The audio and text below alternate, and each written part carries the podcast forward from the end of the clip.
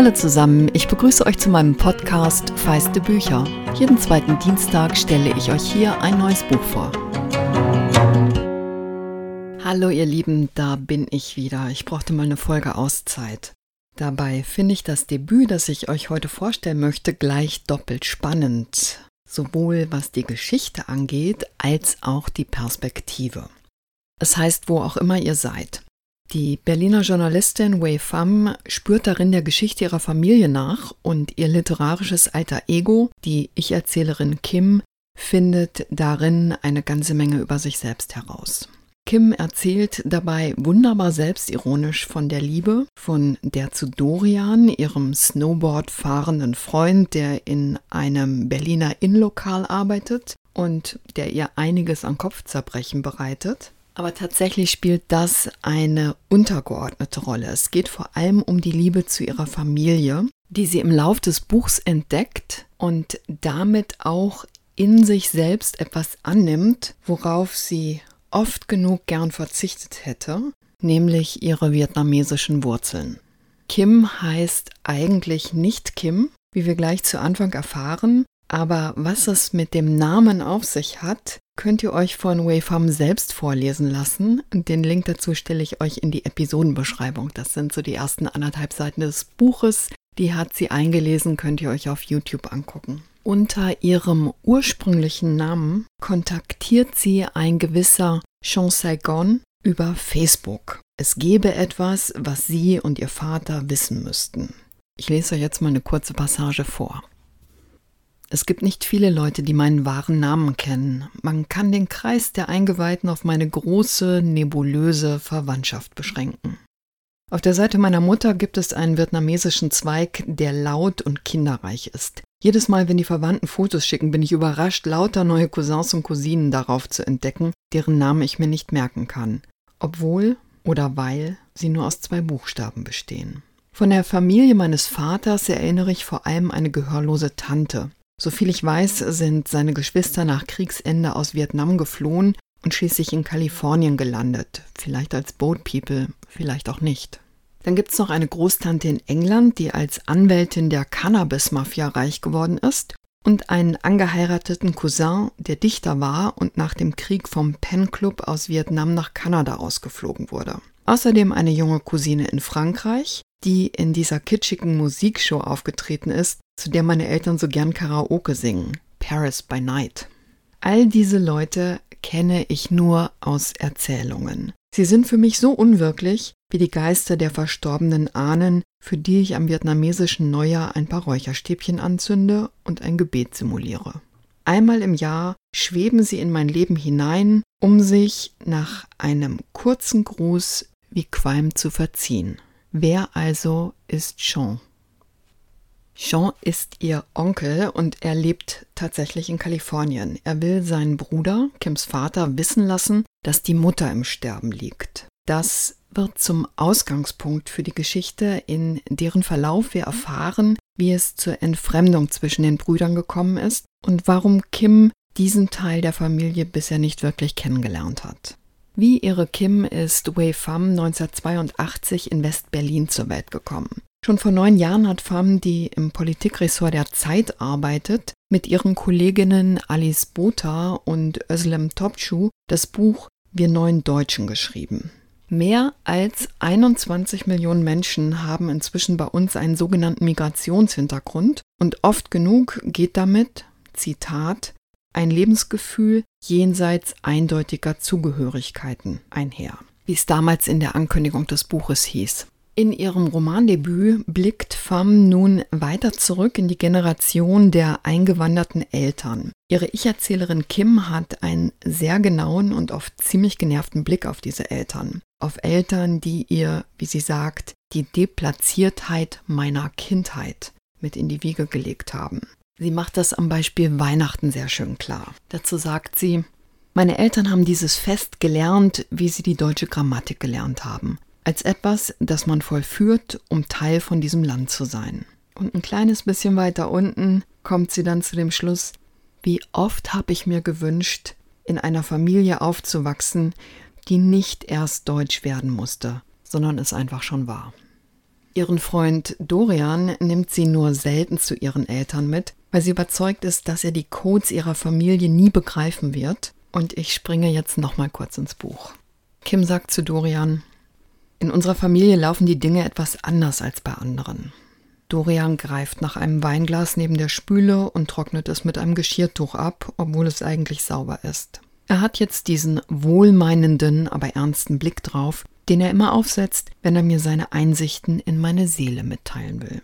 Ehrlich gesagt habe ich manchmal das Gefühl, dass du überempfindlich bist, wenn es um deine Familie geht, sagt er vorsichtig. Ich glaube, du machst dir da zu viele Gedanken. Jede Familie hat ihren Dramen, meine doch auch.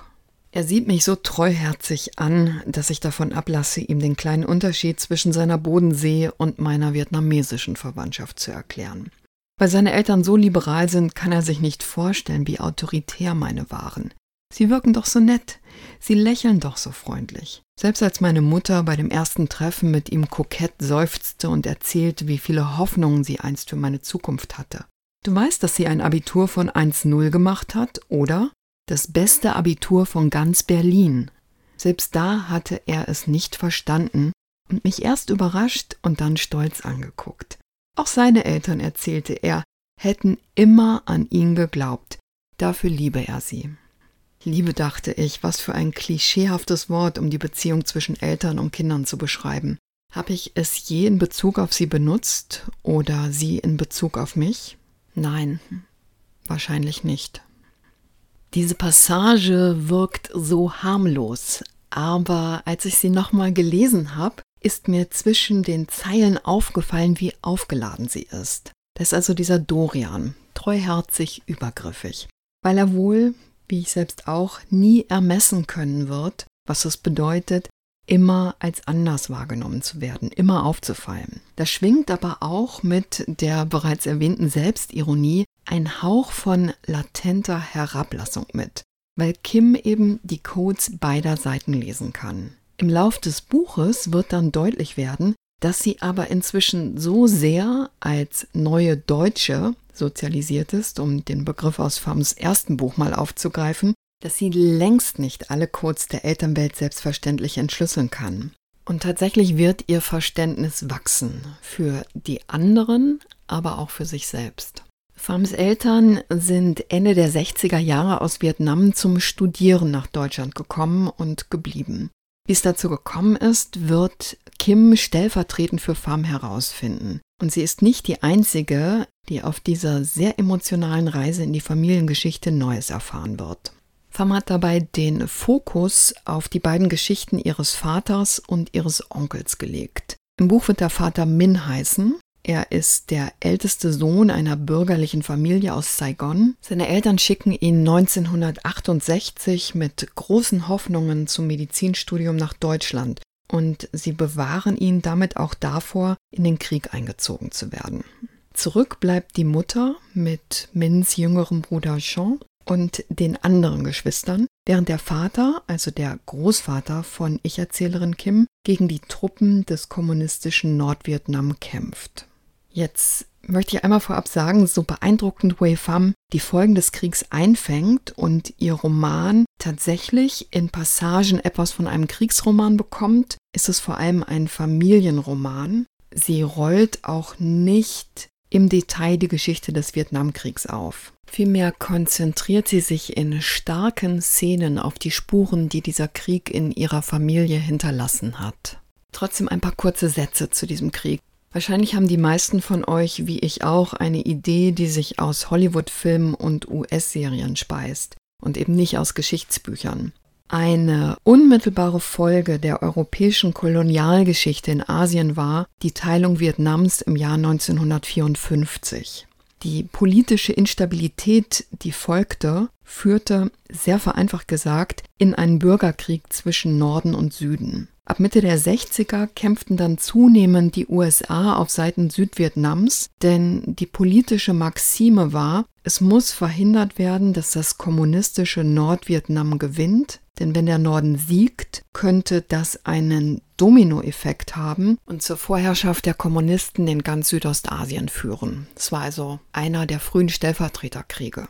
Wenn ihr das im Hinterkopf habt, könnt ihr ahnen, was es bedeutet, dass Min zunächst eher unfreiwillig Teil der westdeutschen Studentenbewegung wird, die mit Ho, Ho, Ho Chi Minh rufen gegen Imperialismus um die USA demonstriert.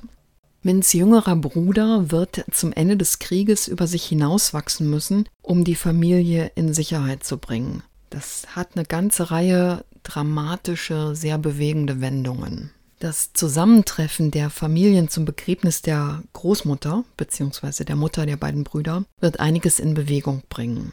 Sanftmut ist ein schwieriges Wort in diesem Zusammenhang, weil es so sehr ein Asien-Klischee bedient. Und trotzdem möchte ich es verwenden, denn die Art und Weise, wie Kims Onkel Sean auf seinen großen Bruder, also Kims Vater, zugeht, ist von ganz großer Nachsicht und eben auch von Sanftmut geprägt. Wei Pham fängt da eine Lebensweisheit ein, die Versöhnung möglich werden lässt. Mehr möchte ich euch an dieser Stelle jetzt auch gar nicht verraten.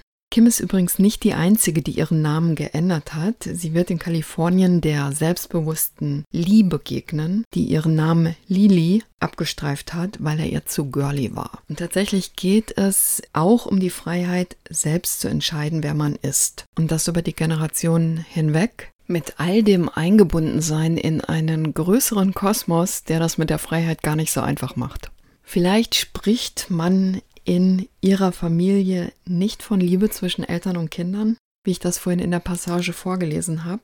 In meiner übrigens auch nicht. Aber diese Liebe ist definitiv da. Für mich ist Pham eine absolut spannende neue Stimme in der deutschen Literatur, die auch das Bewusstsein dafür schärft, dass es mehr als 21 Millionen Deutsche gibt, die in einem historischen Sinn auf andere Geschichte und Geschichten zurückblicken. Zum Schluss noch einen ganz anderen Gedanken. Eigentlich fand ich die Covergestaltung spontan schön, fast poetisch, aber vor kurzem hat mich ein YouTube-Beitrag nachdenklich gemacht. Da erzählt Toping Chen, die US-Autorin mit chinesischen Wurzeln, von der ich euch eine Kurzgeschichte vorgelesen habe, dass Abbildungen von Menschen aus Asien ganz oft keine Gesichtszüge zeigen. Das trifft auf dieses Cover definitiv auch zu. Das lasse ich jetzt mal so stehen. Ich hoffe, ich konnte euch neugierig auf das Buch machen. Wo auch immer ihr seid, von Wei Pham ist gerade bei BTB erschienen. Das Hardcover hat 300 Seiten und kostet 22 Euro. Ich freue mich über den Austausch mit euch. Am einfachsten geht das über Instagram. Da bin ich sogar noch unterwegs, wenn ich hier mal schwächel. Und ich wäre euch sehr dankbar, wenn ihr bei eurem Podcatcher auf Abonnieren klickt, denn das hilft mir, dass der Podcast wahrgenommen wird.